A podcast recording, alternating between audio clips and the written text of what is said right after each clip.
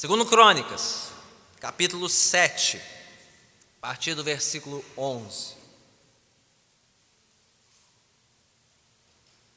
Quando Salomão acabou de construir o templo do Senhor e o palácio real, executando bem tudo o que pretendia realizar no templo do Senhor e em seu próprio palácio, o Senhor lhe apareceu de noite e disse: Ouvi sua oração e escolhi este lugar para mim como um templo para sacrifícios. Se eu fechar o céu para que não chova, ou mandar que os gafanhotos devorem o país, ou sobre o meu povo enviar uma praga, se o meu povo, que se chama pelo meu nome, se humilhar e orar, buscar a minha face e se afastar dos seus maus caminhos, dos céus o ouvirei, perdoarei o seu pecado e curarei a sua terra. De hoje em diante os meus olhos estarão abertos e os meus ouvidos atentos às orações feitas neste lugar. Escolhi e consagrei este templo para que o meu nome esteja nele para sempre. Meus olhos e meu coração nele sempre estarão. E se você andar segundo a minha vontade, como fez seu pai Davi, e fizer tudo o que eu lhe ordeno, obedecendo aos meus decretos e às minhas leis, firmarei o seu trono, conforme a aliança que fiz com Davi, seu pai, quando eu lhe disse: você nunca deixará de ter um descendente para governar Israel.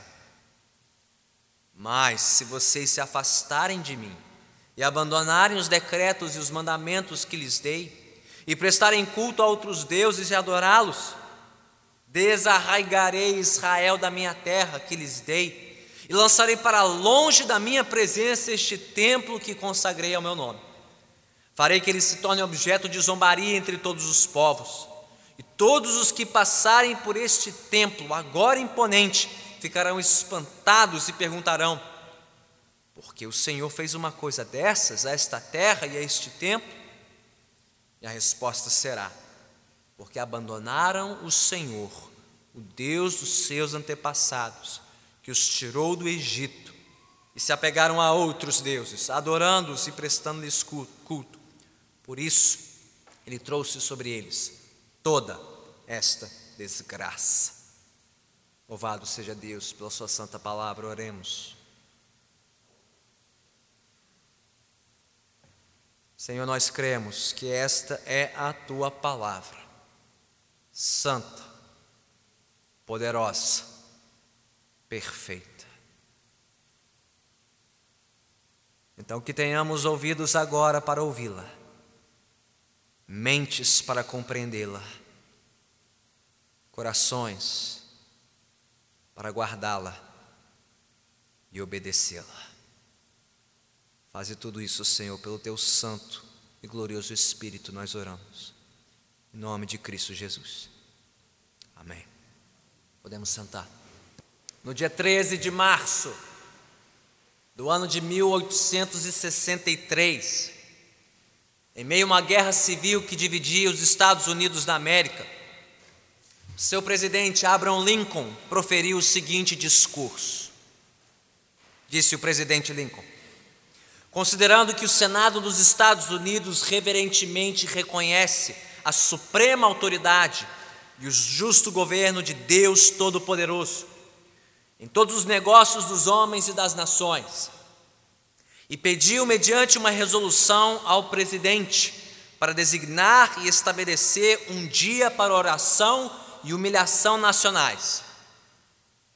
E considerando que é o dever das nações, bem, como dos homens, reconhecerem a dependência do poder soberano de Deus, confessar seus pecados e transgressões em humilde tristeza, contudo com esperança garantida de que o arrependimento sincero conduzirá à misericórdia e perdão. E reconhecer a verdade sublime anunciada nas sagradas escrituras e provadas por toda a história. Somente as nações cujo Deus é o Senhor são abençoadas. E porque sabemos que pela sua divina lei, tanto nações como indivíduos são sujeitos à punição e aos castigos neste mundo. Não devemos nós merecidamente temer que a terrível calamidade da guerra civil, que agora assola a terra, seja uma punição infligida sobre nós por causa dos nossos pecados presunçosos, com o fim necessário da reforma nacional como povo no todo, nós temos sido os destinatários das generosidades mais seletas dos céus. Temos sido preservados nesses muitos anos em paz e prosperidade. Crescemos em número, riqueza e poder como nenhuma outra nação jamais cresceu. Porém, nós nos esquecemos de Deus. Nós esquecemos a mão misericordiosa que nos preservou em paz, nos multiplicou, nos enriqueceu e nos fortaleceu. E temos imaginado em vão, no engano de nossos corações, que todas essas bênçãos foram produzidas por nossa própria sabedoria e virtudes superiores. Intoxicados pelo sucesso constante, temos nos tornado demasiadamente autossuficientes para sentir a necessidade da graça redentora e preservadora, orgulhosos demais para orar ao Deus que nos fez. É conveniente então nos humilhar diante do poder ofendido, confessar nossos pecados nacionais e orar por clemência e perdão. Agora, portanto, em conformidade com o pedido e plenamente concordando com os pontos de vista do Senado, eu faço por meio desta minha promulgação, designo e separo a quinta-feira, dia 30 de abril de 1863, como Dia Nacional de Humilhação, Jejum e Oração. E por meio desse solicito a todo o povo que se abstenha nesse dia de suas tarefas seculares ordinárias e para se unirem em seus diversos locais de adoração pública e respectivas casas, em guardar o dia santo ao Senhor e devotar ao humilde cumprimento dos deveres religiosos apropriados para essa ocasião solene. Feito tudo isso em sinceridade e verdade, deixe-nos então descansar humildemente na esperança autorizada pelos ensinamentos divinos, que o clamor unido da nação será ouvido no céu e respondido com bênçãos, nada mais, nada menos que o perdão dos nossos pecados nacionais e restauração do nosso, nosso hora dividido e sofrido país à sua condição antes feliz, de unidade e paz.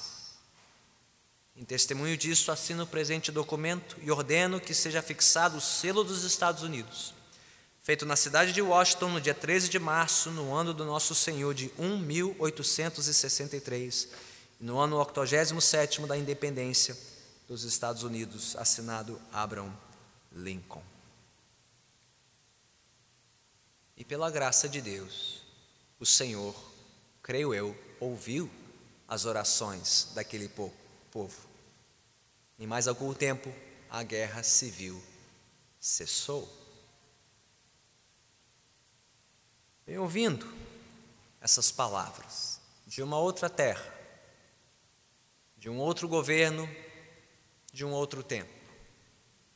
Eu me pergunto: se Deus fez isso uma vez, moveu o coração de uma nação e do seu representante máximo na esfera política para se humilharem, e orarem, e buscarem ao Senhor, e se afastar dos seus maus caminhos.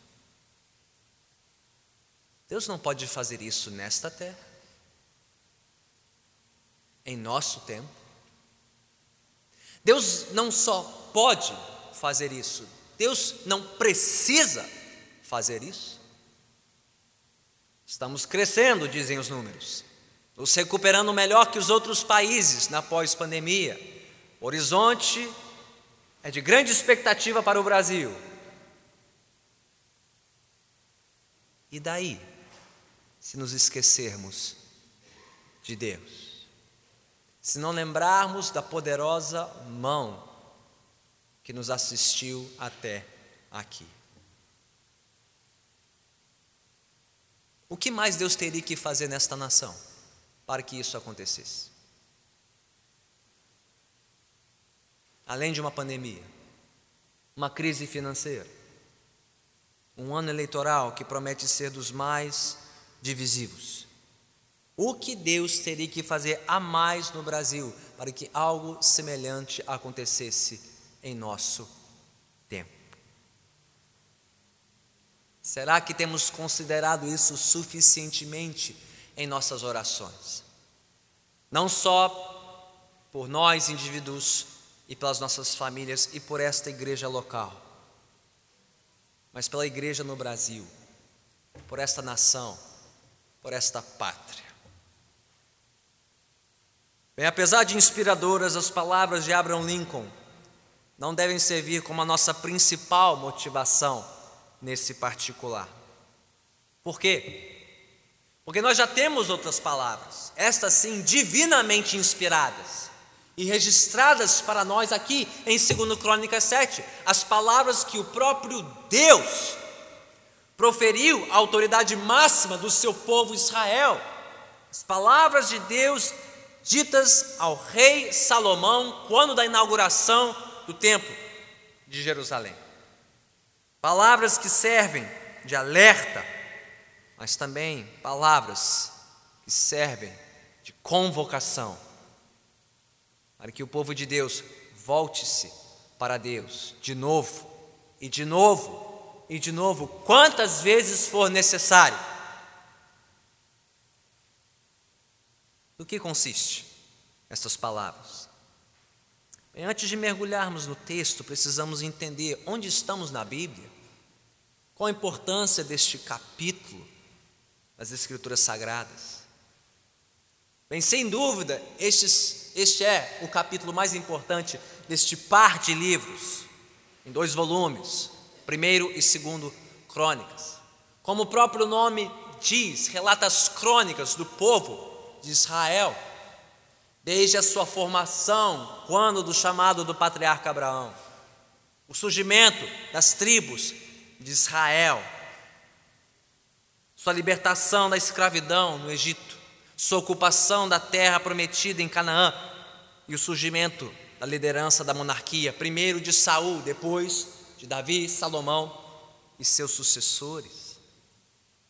Mas mais importante do que contar a história de um povo e da propriedade da terra prometida, este livro nos conta a história da presença de Deus caminhando com o seu povo. Pois sem Deus não haveria história, não haveria povo e não haveria terra.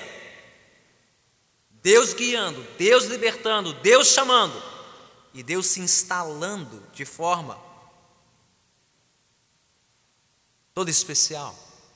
Quando da construção e dedicação do templo em Jerusalém pelo rei Salomão. Aqui estamos, logo após o término desta obra, logo após a dedicação deste monumento ao Senhor. E Deus então fala com Salomão. Para que serviria este templo? Primeiro, disse o Senhor no versículo 12: Este seria um lugar escolhido por ele para sacrifícios. Veja só, desde o início dessa história, desde o início da história do povo de Deus, é uma história manchada de sangue, tingida de sangue, desde o início, desde a sua libertação do Egito, quando o sangue de cordeiros inocentes e puros foi espalhado nas portas das casas de Israel, preservando-os da morte e do anjo destruidor, como reconhecimento da graça, da misericórdia de Deus sobre esta nação. Sim, você encontrará sacrifícios de sangue na história de outros povos do mundo antigo, mas com outro intuito, com outro propósito os outros povos da época de Israel ofereciam sacrifícios aos seus deuses para quê? Para garantir bênçãos, para merecer favores, numa espécie de toma lá da cá espiritual. Eu dou tanto sacrifício e essa divindade tem que me dar tanta proteção, tantas vitórias no campo de batalha, tanto de colheita, tantos filhos, tanta felicidade. Essa era a economia dos sacrifícios pagãos do mundo antigo, mas não com Israel. Israel oferecia sacrifícios a Deus não por merecimento ou favor, mas para reconhecer a pura graça de Deus. Sangue inocente derramado no lugar do sangue deles. Perdão oferecido gratuitamente por todas as ofensas e rebeldias deste povo. E sempre que o povo de Deus se esquecesse deste princípio, o seu culto seria corrompido. É o que vemos na história de Israel.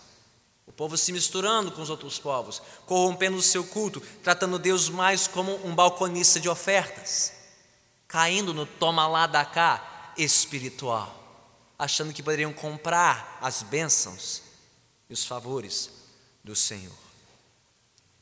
Eu pergunto, como vai a igreja hoje no Brasil? Reclamamos tanto do toma lá da cá em Brasília. A política dos favores no Planalto Central. E eu pergunto: que tipo de culto a igreja brasileira tem prestado a Deus? E não se parece muito com o toma lá da cá espiritual? Eu oferto X, eu ofereço tanto, eu me apresento tantas vezes a Deus e Ele tem que me dar três vezes X, cinco vezes X, dez vezes X, tratando Deus como se Ele fosse um joquete em nossas mãos e não como Deus Santo e Soberano de toda a terra. Uma espécie de mordomo cósmico, pronto a nos servir se dermos a gorjeta certa, na hora certa. Irmãos, nós entendemos que tipo de Deus nós servimos neste lugar. Deus que é santo, soberano, que não pode ser comprado, melindrado, subornado, a quem o povo de Israel deveria servir sacrifícios de maneira voluntária e incondicional, por pura graça e misericórdia, e não em busca de mérito, favor e recompensas do Senhor. Esta foi a primeira razão para a qual Deus consagrou o templo para sacrifícios.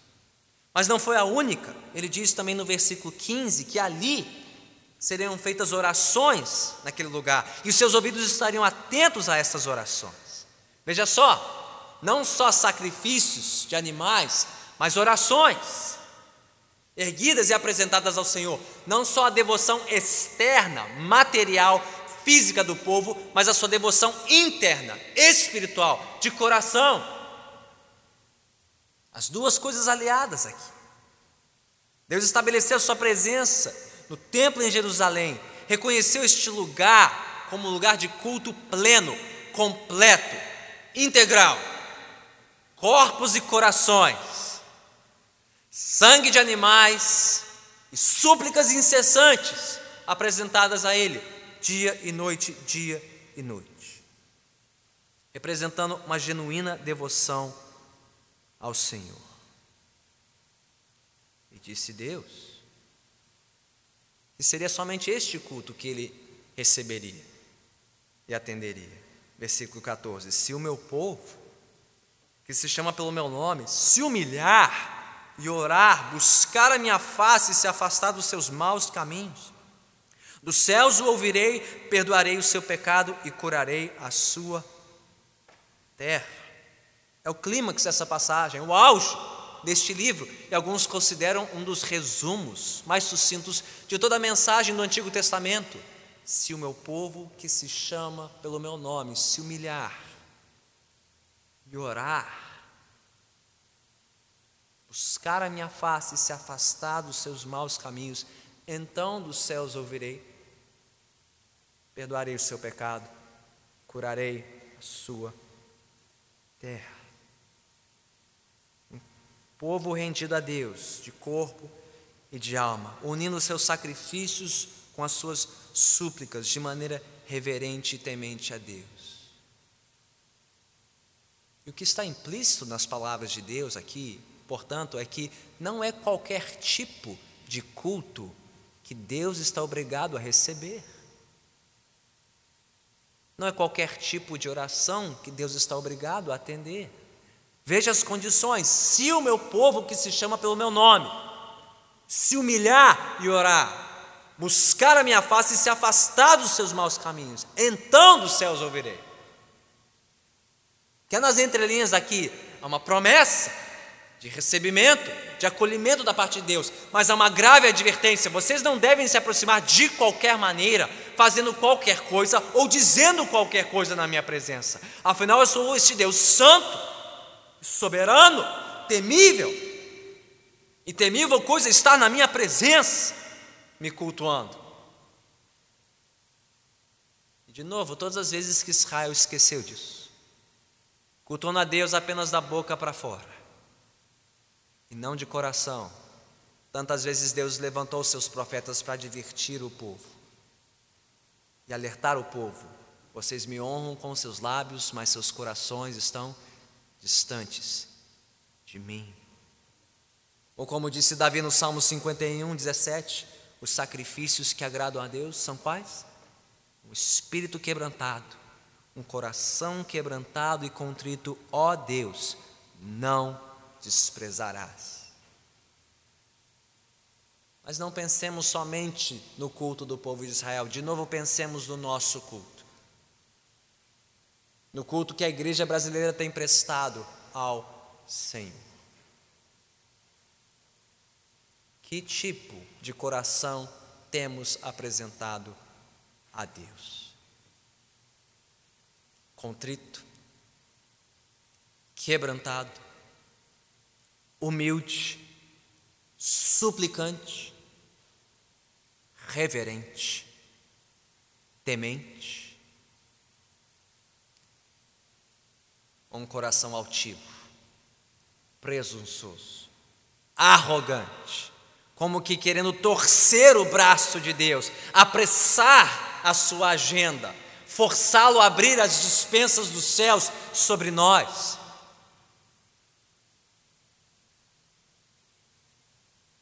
Que tipo de culto nós temos prestado ao Senhor aqui? Não só nos seus elementos externos, pontualidade, seriedade, equilíbrio, proporção, coisas mais fáceis de ver e enxergar, mas quanto às coisas mais secretas do nosso coração. A nossa devoção, a nossa contrição, nosso quebrantamento nosso arrependimento.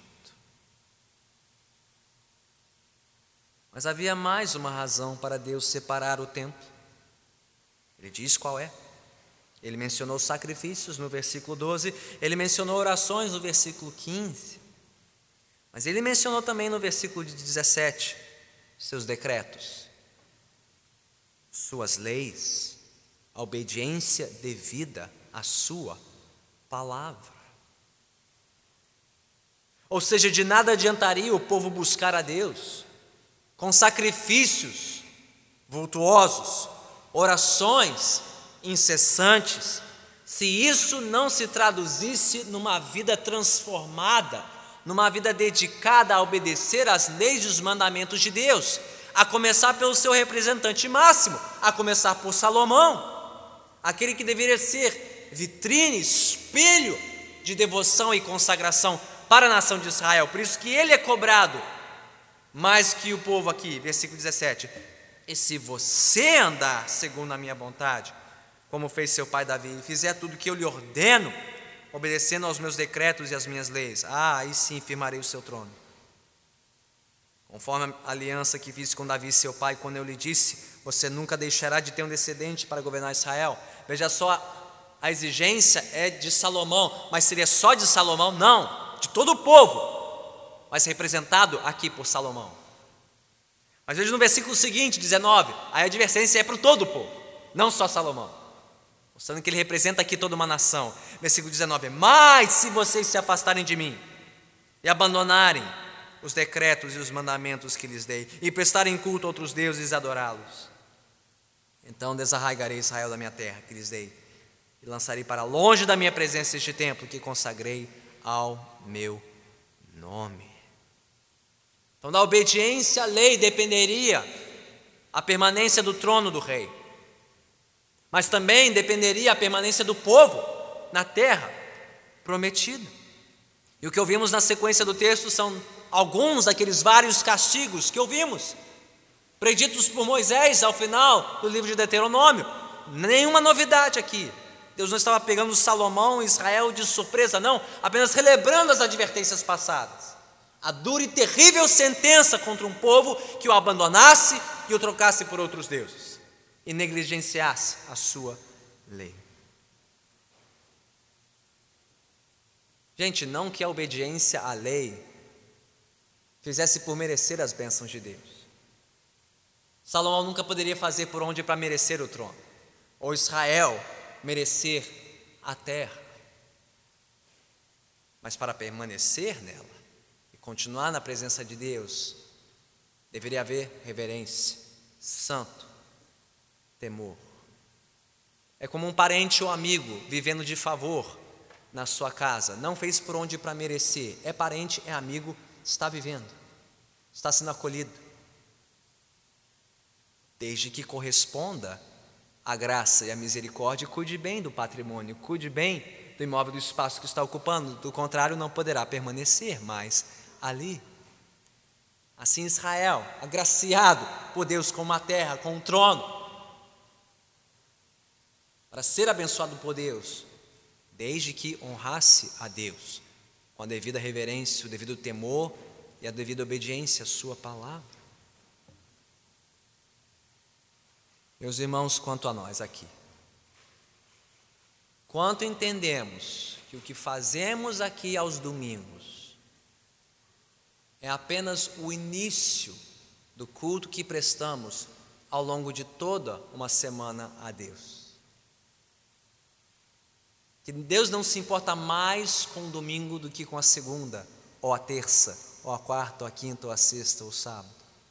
Que Deus não se importa mais com o que está acontecendo aqui durante este curto tempo juntos no culto público do que com o que acontece em nossa casa, em nosso quarto, à mesa de jantar, indo vindo do trabalho, na escola, na faculdade, no estágio. Que tudo isso deve ser ato contínuo de louvor a Deus, tanto quanto que Israel fazia no templo e fora do templo sacrificando e orando a Deus enquanto no templo e obedecendo o resto da sua lei quando fora do templo, distante do templo. Que tudo deveria ser um ato contínuo de louvor e devoção a Deus. Entender que não existe dois pesos e duas medidas para Deus. Como disse Paulo também aos Coríntios, 1 Coríntios 10, 31, quer vocês comam, bebam ou façam qualquer outra coisa, façam tudo para a glória de Deus. Tudo. Tendo visto isso, onde estamos na Bíblia? Onde estamos no enredo das Escrituras? O peso e a importância destas palavras. Será que elas ainda são válidas, relevantes e pertinentes para nós em nossos dias? Bem, o mais importante a notar aqui neste texto é que Deus cumpriu cada uma das suas palavras. Porque no final, Israel abandonou a Deus. Os sucessores de Salomão não foram fiéis à sua lei. E por mais que Deus tivesse advertido a nação, geração após geração, profeta após profeta, o povo se fez de surdo. O povo endureceu o coração. O povo virou as costas para Deus. O povo desprezou e desdenhou a santidade de Deus, e Deus não poderia assistir mudo, calado e passivo àquela história. Ele de fato executou a sua sentença justa e santa contra a nação. Ele de fato os expulsou da terra prometida. Ele de fato derrubou o trono de Israel, arrasou o santo templo que Salomão ergueu. Então, qual a importância dessas palavras aqui? Ora, servem de enorme advertência para nós, não? Porque se Deus fez isso uma vez, fez isso uma vez com o povo, que o abandonou, desprezou a sua palavra, por mais numeroso, forte e poderoso que fosse, Meus irmãos, que importa sermos 60 milhões de evangélicos brasileiros? Que importa termos tantos templos espalhados por este país? Que importa termos tantos representantes políticos dessa nação se nós continuarmos ofendendo a santa e justa vontade de Deus? Num instante, Deus pode acabar com tudo isso, como acabou com a nação de Israel. E aí de nós pensarmos que somos mais santos que Israel, ou menos pecadores que eles. Há um grave alerta, uma enorme advertência aqui. Como disse Paulo também aos Gálatas, de Deus não se zomba. Que o homem semear, certamente isso ele colherá. De Deus não se zomba que a igreja no Brasil semear, certamente ela colherá. Mas há aqui uma esperança. Há aqui uma enorme esperança. Há uma fagulha de esperança, como houve para a nação de Israel, como há para nós no Brasil.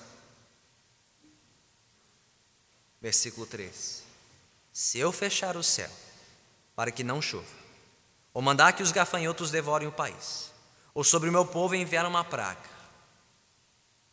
Se o meu povo, que se chama pelo meu nome, se humilhar e orar, buscar a minha face e se afastar dos seus maus caminhos, dos céus o ouvirei, perdoarei o seu pecado e curarei a sua terra. E Deus também cumpriu esta promessa. Deus ouviu o clamor de Israel depois que este foi expulso da terra e castigado pelo Senhor.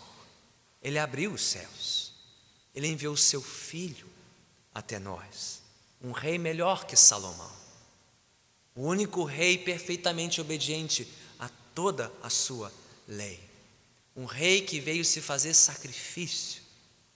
Oferecesse como sacrifício único e definitivo pelos nossos pecados, para que nós pudéssemos habitar na presença de, desse Deus para todo sempre, para todo sempre, mediante o arrependimento dos nossos pecados e a nossa fé, o seu resgate por nós. Então, como essas palavras se aplicam a nós? Bem, não, elas não se aplicam inteiramente, no sentido de que Deus não habita mais um único templo, um único lugar no mundo, entre um único povo, como era com Israel na antiga aliança. Mas, é verdade sim que em Jesus Cristo, Deus veio habitar em meio ao novo povo, espalhado por todos os cantos da terra. Ele não habita mais prédios, um único prédio, ele habita um povo que ele está edificando como seu santo e vivo templo neste mundo. Este povo que está ligado a Ele pela nova aliança firmada no seu sangue, pelo sacrifício dele no Calvário. E mais, Deus nunca abriu mão do seu governo sobre todos os povos e todas as nações deste mundo. E Ele ainda permanece sensível à voz da sua igreja, sensível ao clamor do seu povo, em todo lugar da história, em todo lugar e canto deste mundo. E não é só a palavra de Deus que testifica isso, a própria história da igreja mostra isso. Já falamos sobre isso antes e voltamos a mencionar este testemunho tremendo do que Deus fez uma vez. Nos anos de 1858 e 1859, marcados por um avivamento de oração que também Deus despertou nos Estados Unidos. Foi no dia 27 de setembro de 1858, na cidade de Nova York, pouco antes do início da Guerra Civil Americana, no meio de uma grave crise financeira que assolava os Estados Unidos, que um homem, um missionário chamado Jeremiah Lampier, decidiu começar uma reunião de oração ao meio-dia, no intervalo de almoço, numa salinha de uma igreja na cidade de Nova York. E na primeira reunião, após orar sozinho por meia hora, seis homens apareceram. Seis empresários apareceram para orar. Na semana seguinte, eram 20. Na seguinte, 40. Em menos de um mês, o grupo cresceu para 100. E alguns já eram descrentes, procurando saber como poderiam ser salvos dos seus pecados. Em dois meses, o grupo já preenchia as três maiores salas de estudo daquela igreja. Até a primavera do ano seguinte, já existiam reuniões diárias de oração ao meio-dia em 20 localidades por toda a cidade de Nova York. Em poucos meses, aquele movimento varreu os Estados Unidos, a ponto de quase 50 mil vidas se converterem numa única semana, chegando a um milhão de conversões a Cristo em apenas um ano, numa população estimada em 30 milhões, de 30 milhões, um milhão se rendeu a Cristo em menos de um ano. No ano seguinte, 1859, o movimento alcançou a Grã-Bretanha, onde estima-se que 10% de toda a população irlandesa, escocesa e galesa se converteu a Cristo. Irmãos e irmãs, eu me pergunto: se Deus fez isso uma vez em outras terras e em outros tempos, por que Ele não pode fazer isso em nossa terra e em nosso tempo?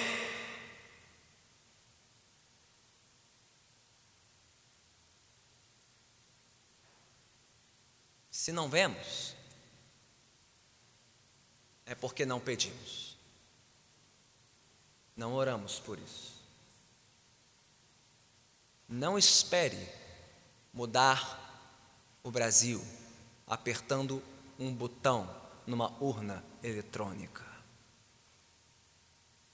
Vamos esperar que o Brasil mude dobrando os nossos joelhos diante do Senhor Todo-Poderoso. Porque isso é infinitamente mais urgente, mais duradouro e poderoso do que qualquer movimento social, cultural, político ou religioso. Deus pode fazer isso? Eu creio. Você crê que Deus pode fazer isso? Nós cremos que Deus precisa fazer isso. Nós precisamos disso.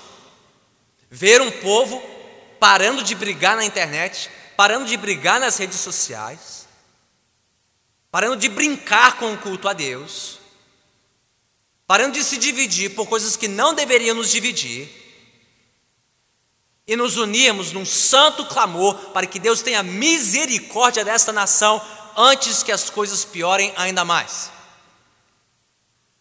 Deus tem esse poder, eu creio. Deus pode nos atender, eu creio. Isso é urgente, então clamemos, igreja. Clame na sua casa. Junte os colegas de trabalho que são cristãos de estudo. Junte a roda, dobre os joelhos, clame: Deus tenha misericórdia de nós, Deus tenha misericórdia da igreja, Deus tenha misericórdia desta nação.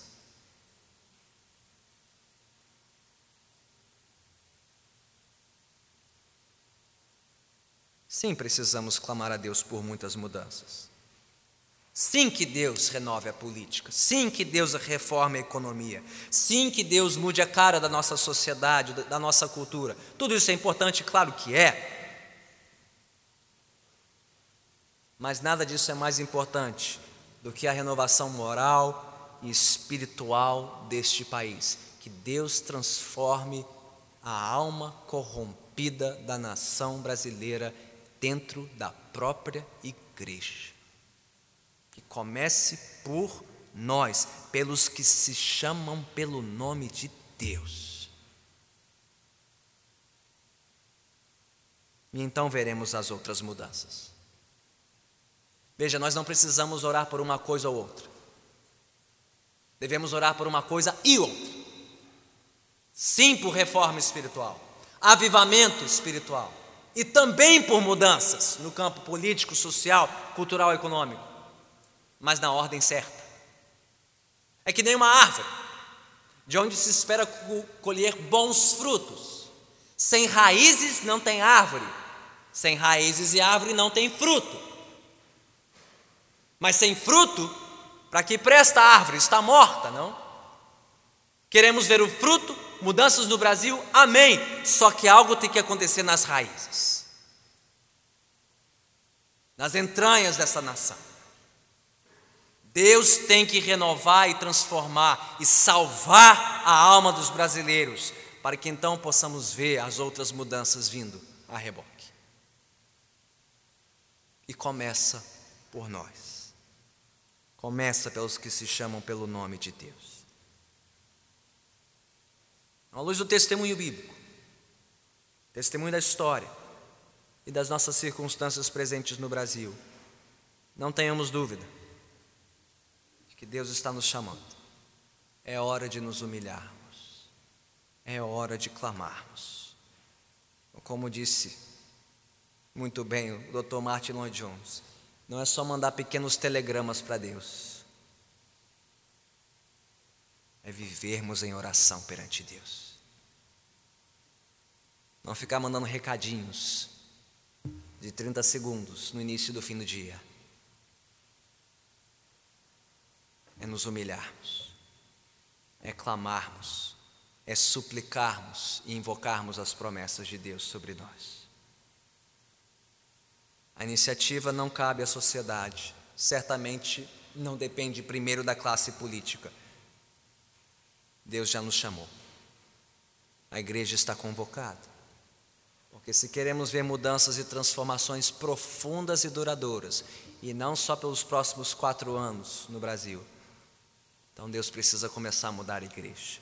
Não tem urna eletrônica que mude a igreja, só o Espírito Santo de Deus. Só o Espírito de Deus nos visitando com poder.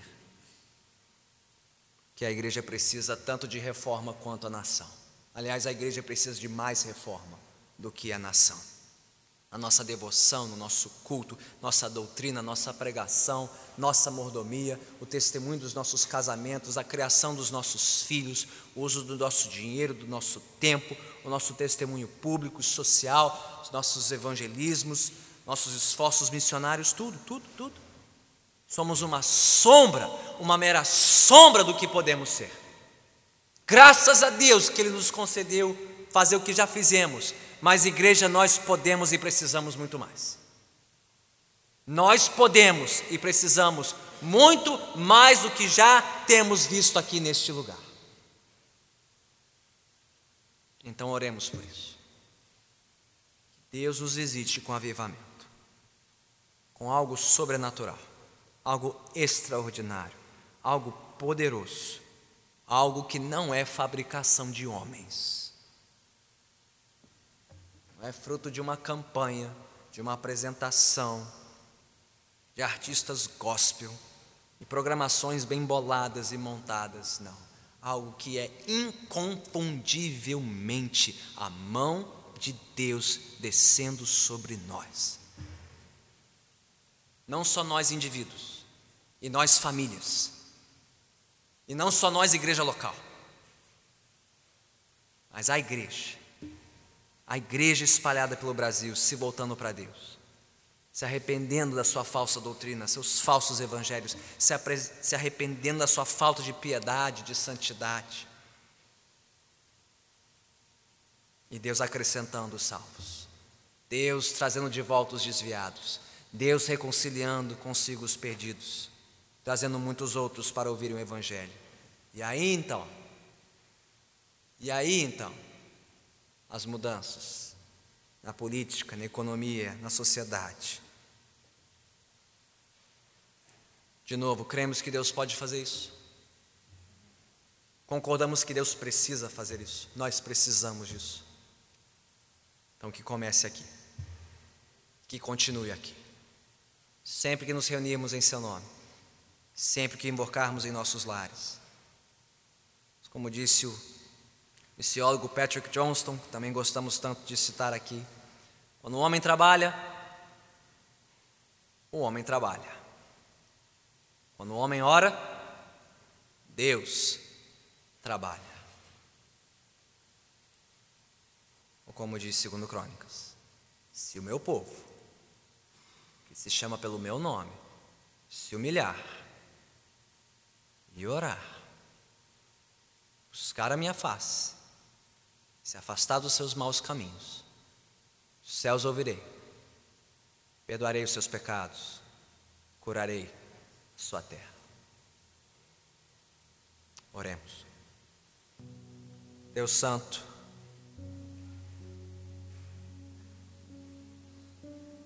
confessamos diante de Ti,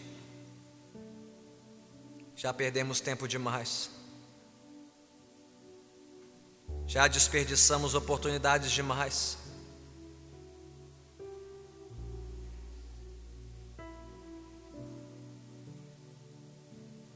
Temos deixado de considerar a tua santa lei, os teus santos propósitos,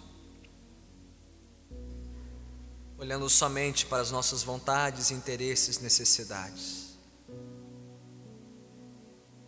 Ignoramos, Senhor, a calamidade do teu povo neste país,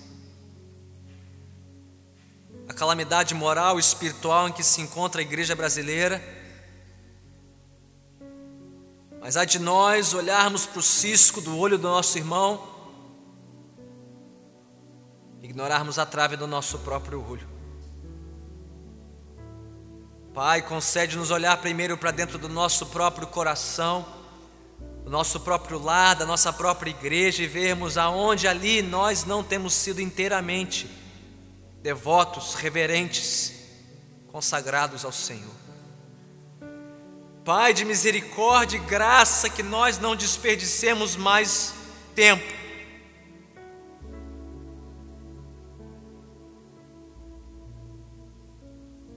Que não afrontemos mais a tua glória, não abusemos mais da tua graça e misericórdia. Comece aqui, Senhor, comece em mim, comece no meu lar se assim aprover a ti. Mas comece, Senhor. Comece, Senhor, e continue a levantar mais filhos teus nesta terra. Visite-nos em nossos lares, e em nossas habitações, em nossas moradias. Visite-nos nos nossos locais de estudo e trabalho. Onde quer que estejamos dispersos, Onde quer que encontremos outros servos de Deus, mesmo que estejamos sós, em casa, na rua, onde for. Senhor, que nós curvemos o nosso coração perante Ti e clamemos misericórdia, Senhor. Misericórdia, Senhor. Tem misericórdia de nós nesta nação. Tem misericórdia deste país. Tem misericórdia dos que se chamam pelo teu nome nessa terra. Pois por tempo demais temos levado este nome em vão. Senhor, temos sido motivo de escândalo. Tanto escândalo neste país. Nos tornamos sinônimo de escândalo. A igreja é um escândalo e não um exemplo. Senhor, tem misericórdia pois temos parcela de culpa nisso. Nos isentamos achando que não somos tão ruins quanto os demais, mas Senhor, nós não somos tudo aquilo que tu queres que sejamos. Tem misericórdia de nós. Limpa-nos. Limpa-nos. Limpa os nossos corações. Senhor, visita os nossos corações nesta noite e mostra-nos ali o que temos colocado à frente do Senhor, em teu lugar, o que temos cultuado, desejado e buscado antes ou acima do Senhor. Ó Santo Espírito de Deus, convence-nos do nosso pecado, convence-nos da justiça e do juízo vindouro Como já pedimos mais cedo neste culto, devolve-nos uma santa angústia, uma santa angústia por aquilo que tanto te ofende, te entristece te desagrada. Ó oh Deus, não nos abandone aos nossos pecados. Não nos entregue aos nossos pecados, não nos abandone em nossos pecados, Senhor, Não aparte de nós teu espírito, não nos entregue aos nossos próprios desejos e paixões, Senhor, tem misericórdia de nós. Porque antes de nos encher, o Senhor tem que nos esvaziar. Antes de nos exaltar, o Senhor tem que nos humilhar e nos mostrar, Senhor, quantas sombras e trevas há dentro de nós. Antes de arrumar o Brasil, o Senhor tem que arrumar a tua igreja, o Senhor tem que arrumar a nossa casa, o nosso coração. Ó oh, Senhor, tem misericórdia. Tem misericórdia, Senhor. Tem misericórdia, Senhor. Tem misericórdia.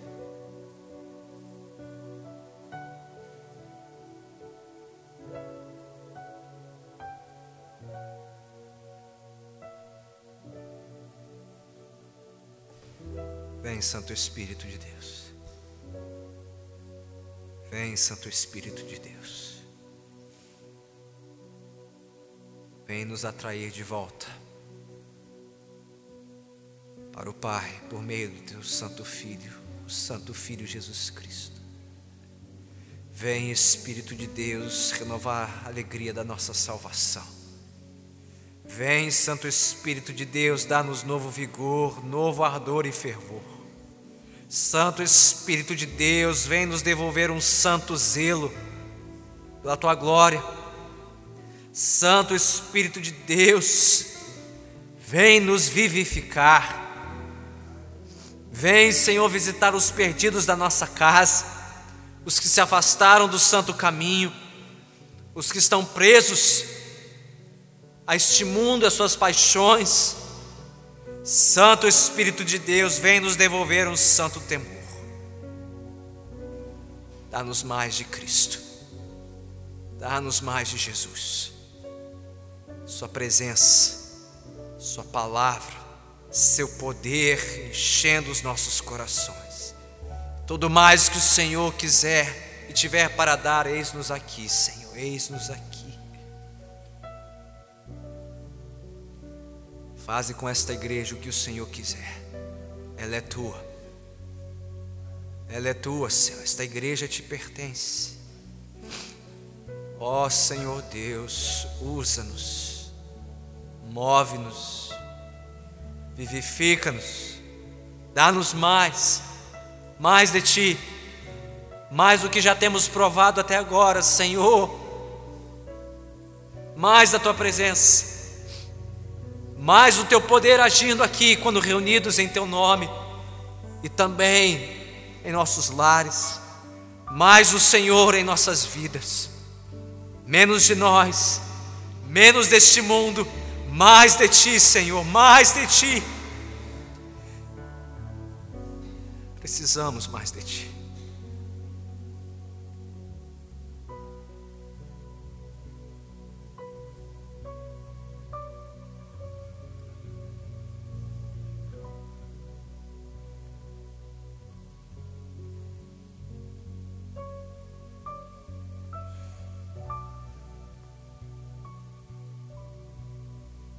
Te rogamos, Senhor. Pura misericórdia. O nome santo de Cristo Jesus, o Senhor.